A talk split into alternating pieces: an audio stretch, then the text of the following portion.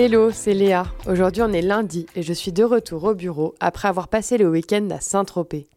Ne vous méprenez pas, je n'étais pas en vacances en train de profiter de la vie sur la côte d'Azur, du soleil et de la plage.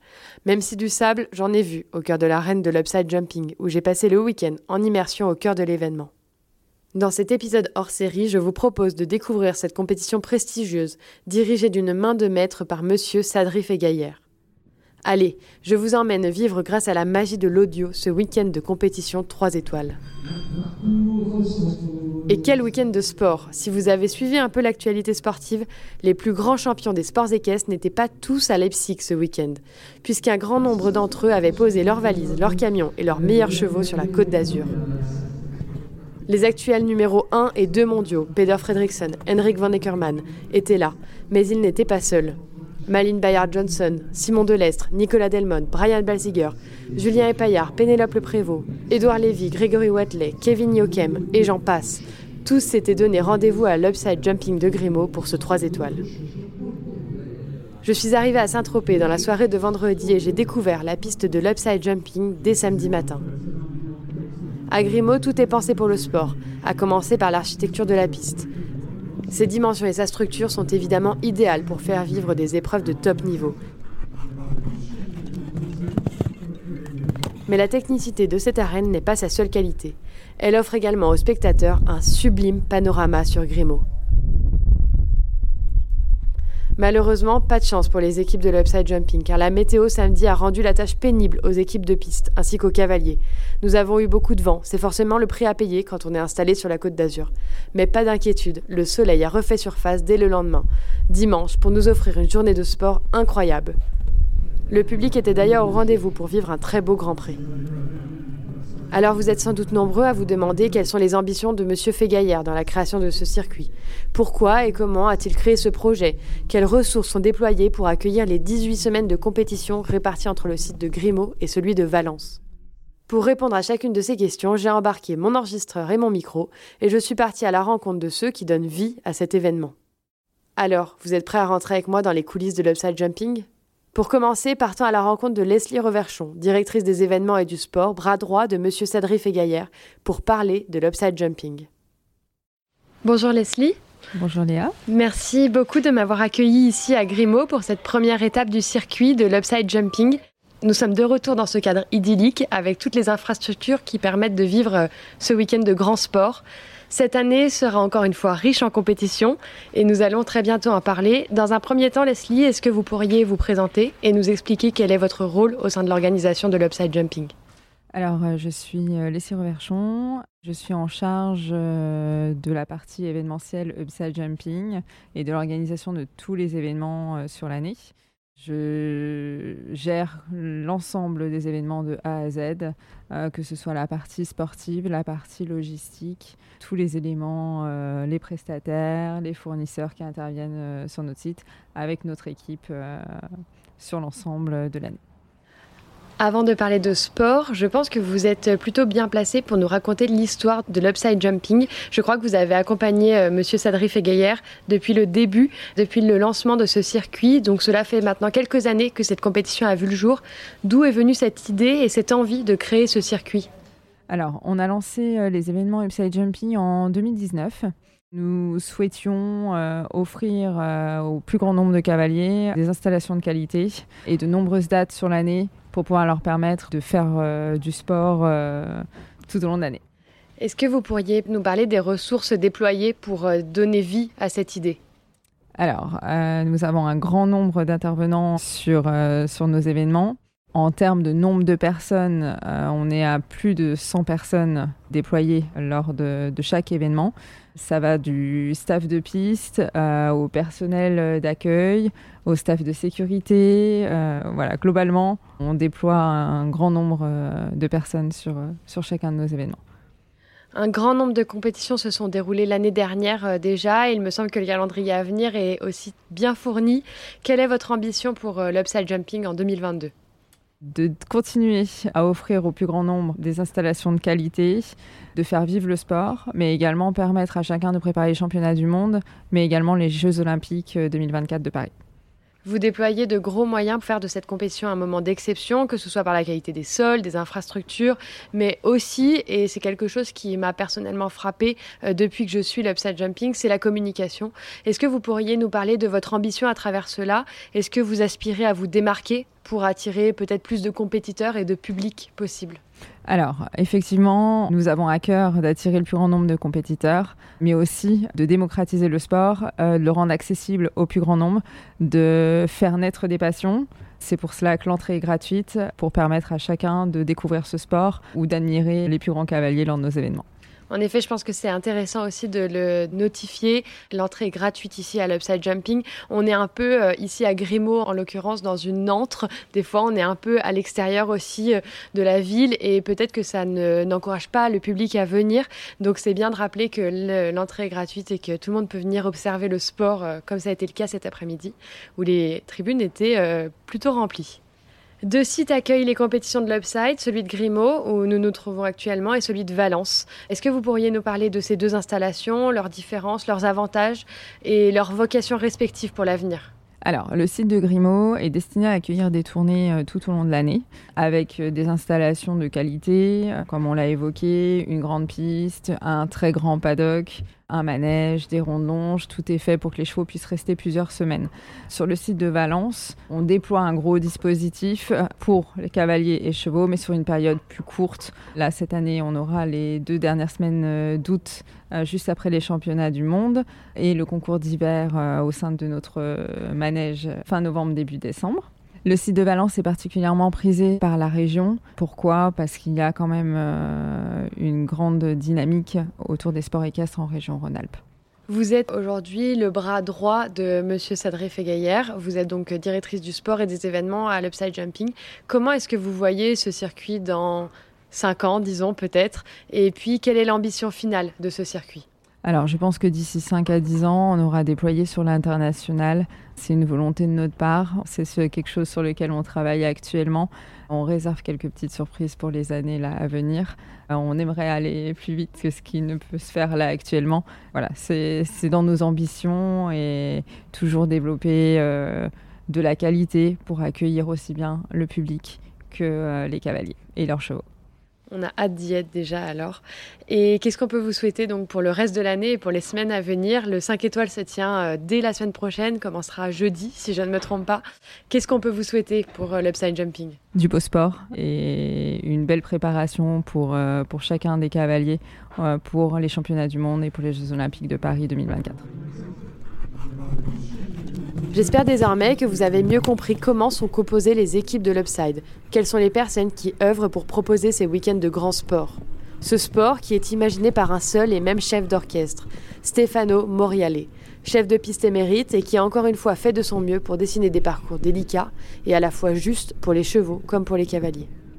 Je laisse Stefano Moriale se présenter et parler de cette première semaine de compétition au micro d'Ayam Nekestrian. Bonjour Stéphano, merci beaucoup de répondre à quelques-unes de nos questions pour ce podcast hors série Focus Upside Jumping d'Ayam Nekestrian. Nous sommes ici à Grimaud pour le tout premier CSI 3 étoiles de l'Upside Jumping de la saison et vous êtes donc le chef d'orchestre de cette première semaine de sport. Dans un premier temps et en quelques mots, Stéphano, est-ce que vous pourriez vous présenter rapidement? Alors, je suis italien, je suis chef de piste ici à, à Grimaud pour les 3 étoiles. Je dois remercier Sadrife Gaillet, Claire Chex et Carlos Lopez qui m'ont demandé de venir ici à monter le parcours. Je suis très heureuse parce que la qualité ici, c'est aussi la qualité du concours. C'est vraiment euh, magnifique. Est-ce que vous pourriez nous parler de cette première semaine de compétition et du déroulement de ces premiers jours ici à Grimaud? Alors ça, c'est le début de la saison et on y va partir avec... Euh, la première semaine, mais c'est toute l'année ici, on y va finir en octobre. Bien sûr, c'est joli la place et, chaque semaine, il y a un neuf concours. De, on y va faire 3, 4 et 5 étoiles. C'est vraiment, le niveau, c'est vraiment très élevé. Et justement, on a un parterre de cavaliers incroyable cette semaine à Grimaud et la semaine prochaine encore. On sait qu'un grand nombre de ces cavaliers n'en sont encore qu'au début de leur saison. Et euh, pour d'autres, cette nouvelle semaine de compétition intègre leur planning de préparation pour d'autres échéances à venir. Est-ce que ce n'est pas finalement le meilleur endroit pour former les chevaux en vue des prochaines compétitions? Ah oui, bien sûr.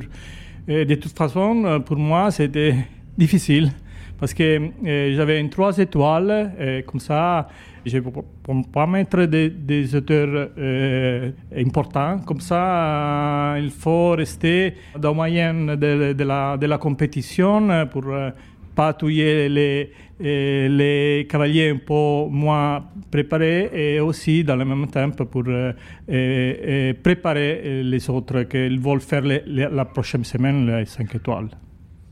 En quoi est-ce que c'est différent pour vous de construire une piste ici à Grimaud par rapport à d'autres pistes? Est-ce qu'il y a des éléments ou des détails à prendre en considération de façon plus importante ici? Oui, oui, bien sûr.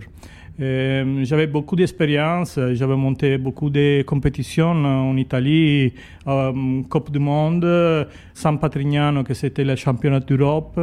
Et bien sûr, chaque endroit, il y a euh, son, son cœur. Ici, le cœur euh, de la manifestation, c'est toute l'ambiance, que c'est très joli, euh, les couleurs, euh, les obstacles.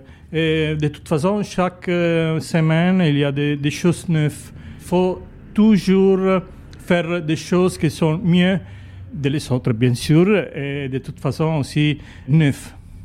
Est-ce que vous pourriez nous parler un peu de votre préparation en amont d'un tel événement?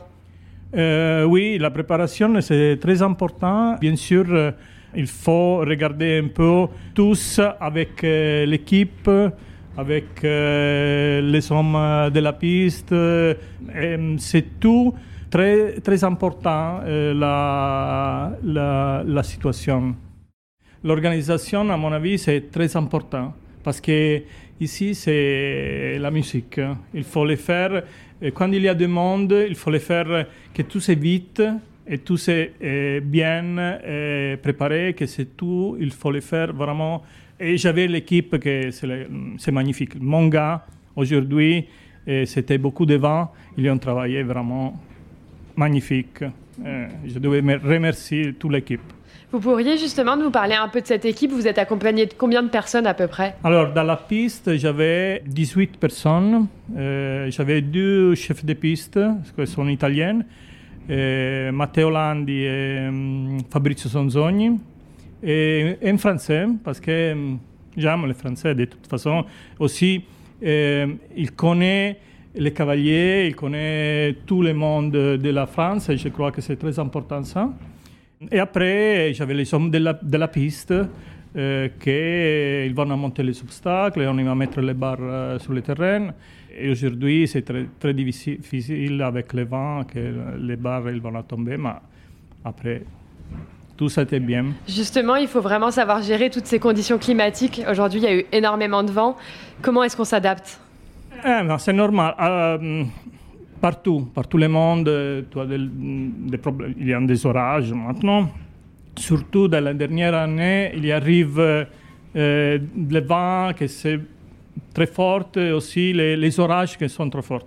Il faut regarder, préparer avant tous, parce que je sais, j'avais déjà regardé les météos et je sais que demain il tombe le vent, la nuit le, les sacs restent dans les obstacles et après Demain, tout retourne à être euh, bien avec les fleurs, avec euh, les obstacles plus jolis et plus légers aussi.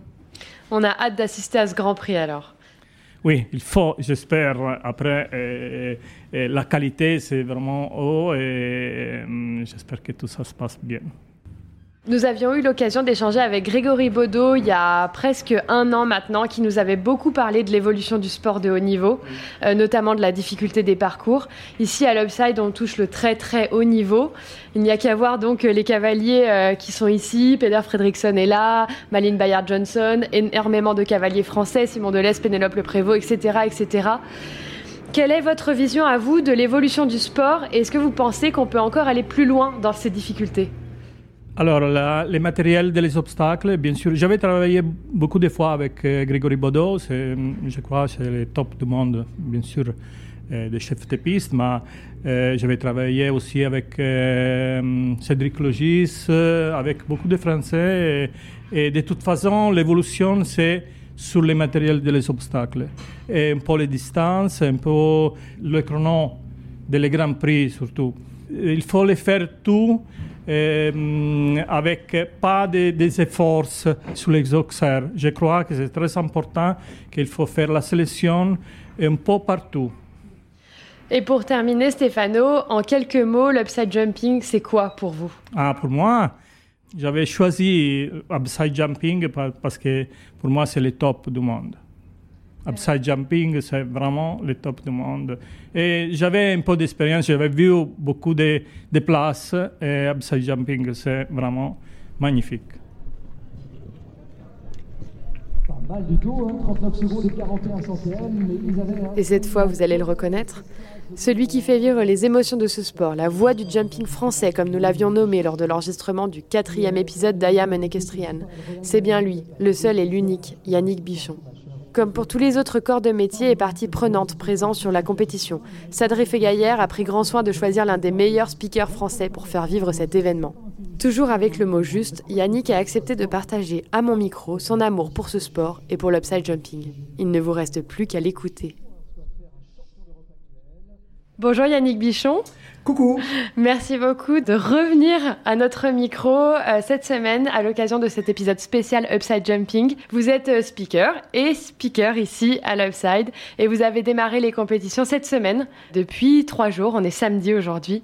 Bon, on a déjà enregistré un épisode avec vous Yannick. C'était l'épisode 4 pour nos auditeurs. Mais est-ce que vous pourriez vous représenter en quelques mots pour ceux qui n'auraient pas écouté? Ah, Ça va pas être facile parce que je voudrais pas être trop prétentieux. Enfin, en tous les cas, j'ai la chance d'être... Euh, alors, Upside, c'est vrai puisque depuis euh, quelques années maintenant, je les accompagne dans cette belle aventure. J'ai eu l'occasion de fréquenter les plus beaux terrains, alors déjà français, que ce soit la Baule, à Lyon, en passant il y a encore euh, ça quelques jours dans le palais éphémère. Et je vais en oublier, donc je voudrais surtout pas les, négliger. En tous les cas, c'est un vrai bonheur depuis euh, plus de 20 ans maintenant de sillonner la France de long en large, l'Europe un petit peu. Je vais jusqu'au Maroc aussi avec le Morocco Royal Tour et beaucoup d'événements là-bas. Bref, je suis bien, je suis dans mon élément. On est samedi, je viens de le dire. Est-ce que vous pourriez nous parler de cette première semaine de compétition ici à l'Upside Jumping de Grimaud? Alors vous en parlez, c'est difficile parce qu'elle se résume. En fait, cette première semaine est un petit peu la conséquence de toutes ces années, puisque c'est la quatrième édition ou quatrième saison en tous les cas d'Upside Jumping. Et on voit ce succès croissant, évidemment, des cavaliers. On a, quel que soit le niveau, juste des plateaux extraordinaires de cavaliers. Cette première semaine est un petit peu la conséquence aussi de tout le fruit du travail d'une équipe qui a travaillé depuis très longtemps pour organiser bah, du top niveau. On le voit à la qualité des, cavaliers, des pistes mises en place. Et on attendait du beau sport, on attendait du beau monde. On a notre lot de surprises, encore une fois, les favoris qui sont là, mais qui sont détrônés aussi avec des outsiders, la jeune génération qui sont juste parfaits. Enfin bon, bref, c'est du, c'est le sport comme je l'aime. Du très beau sport. Il y a trois ans, dans cet épisode qu'on avait enregistré ensemble, on avait déjà commencé à parler de l'évolution du sport. Je pense qu'on peut faire une petite mise à jour parce qu'aujourd'hui, on est donc à l'upside jumping et franchement, on est sur la parfaite illustration de ce top niveau. On l'a dit avec un parterre de cavaliers incroyable ici. Dans quelle mesure, d'après vous, Yannick, ce circuit participe à faire évoluer notre sport? Bah déjà par la, qualité de ces installations, donc forcément vous obligez les cavalières et cavaliers à voir euh, juste au niveau d'équitation ce qui se fait de mieux. On est obligé aussi d'avoir des éleveurs qui euh, bien rentre dans un casse-tête, puisqu'on sait que l'élevage, n'est pas une science exacte, à produire des chevaux de plus en plus qualiteux. Donc trouver la génétique étant pas une science exacte, ça devient très compliqué. Et on voit l'évolution déjà rien que dans le modèle des chevaux qui a beaucoup évolué. La construction des pistes a complètement changé aussi. On peut pas mettre plus haut, on peut pas mettre plus large. Donc on devient de plus en plus technique. La notion de pilotage, pour moi, là est vraiment essentielle. Donc quand on met tout cela bout à bout, on s'aperçoit qu'effectivement, ça, joue vraiment à rien. On voit des victoires souvent aller vraiment au centième de seconde. Je pense que la question va se poser dans quelques temps où on va pas être obligé de passer au millième pour être sûr justement de pouvoir départager les, les cavaliers. Donc tellement le niveau est important. La jeune génération, celle qui arrive aujourd'hui, est équipée de façon formidable au niveau chevaux. Il y a tout un staff technique derrière qu'on n'imaginait pas il y a quelques années, via les réseaux sociaux aussi, puisqu'il y a une dynamique qui se, qui se crée, et vous savez bien, via votre émission, ça génère aussi beaucoup de fans qui suivent, qui sont aussi moteurs de tout cela. Donc forcément, quand vous êtes sur un événement comme Upside Jumping, il y a aussi bien, tout ce mouvement qui suit et qui force même le comité d'organisation à élever encore plus le, niveau. Et je pense que compte tenu de la régularité du plateau de cavaliers qu'on a depuis le coup d'envoi de la première édition à celle d'aujourd'hui, c'est juste fabuleux. Mission accomplie. Et justement, vous, vous en pensez quoi? Vous croyez qu'on peut aller encore plus loin dans le sport? C'est le principe du sport. Autrement, euh, Feu Pierre de Coubertin n'existerait pas, les Jeux Olympiques ne, seraient plus. Je crois que euh, la, limite, on ne la connaît pas, personne, euh, personne ne la connaît aujourd'hui. Je pense qu'il va y avoir une évolution, peut-être dans les règles du jeu, dans les règlements. C'est vrai qu'on on peut reparler des Jeux Olympiques, des formats à 3, enfin il y a plein de choses qui sont en train de bouger et il faut que ça bouge de toute façon.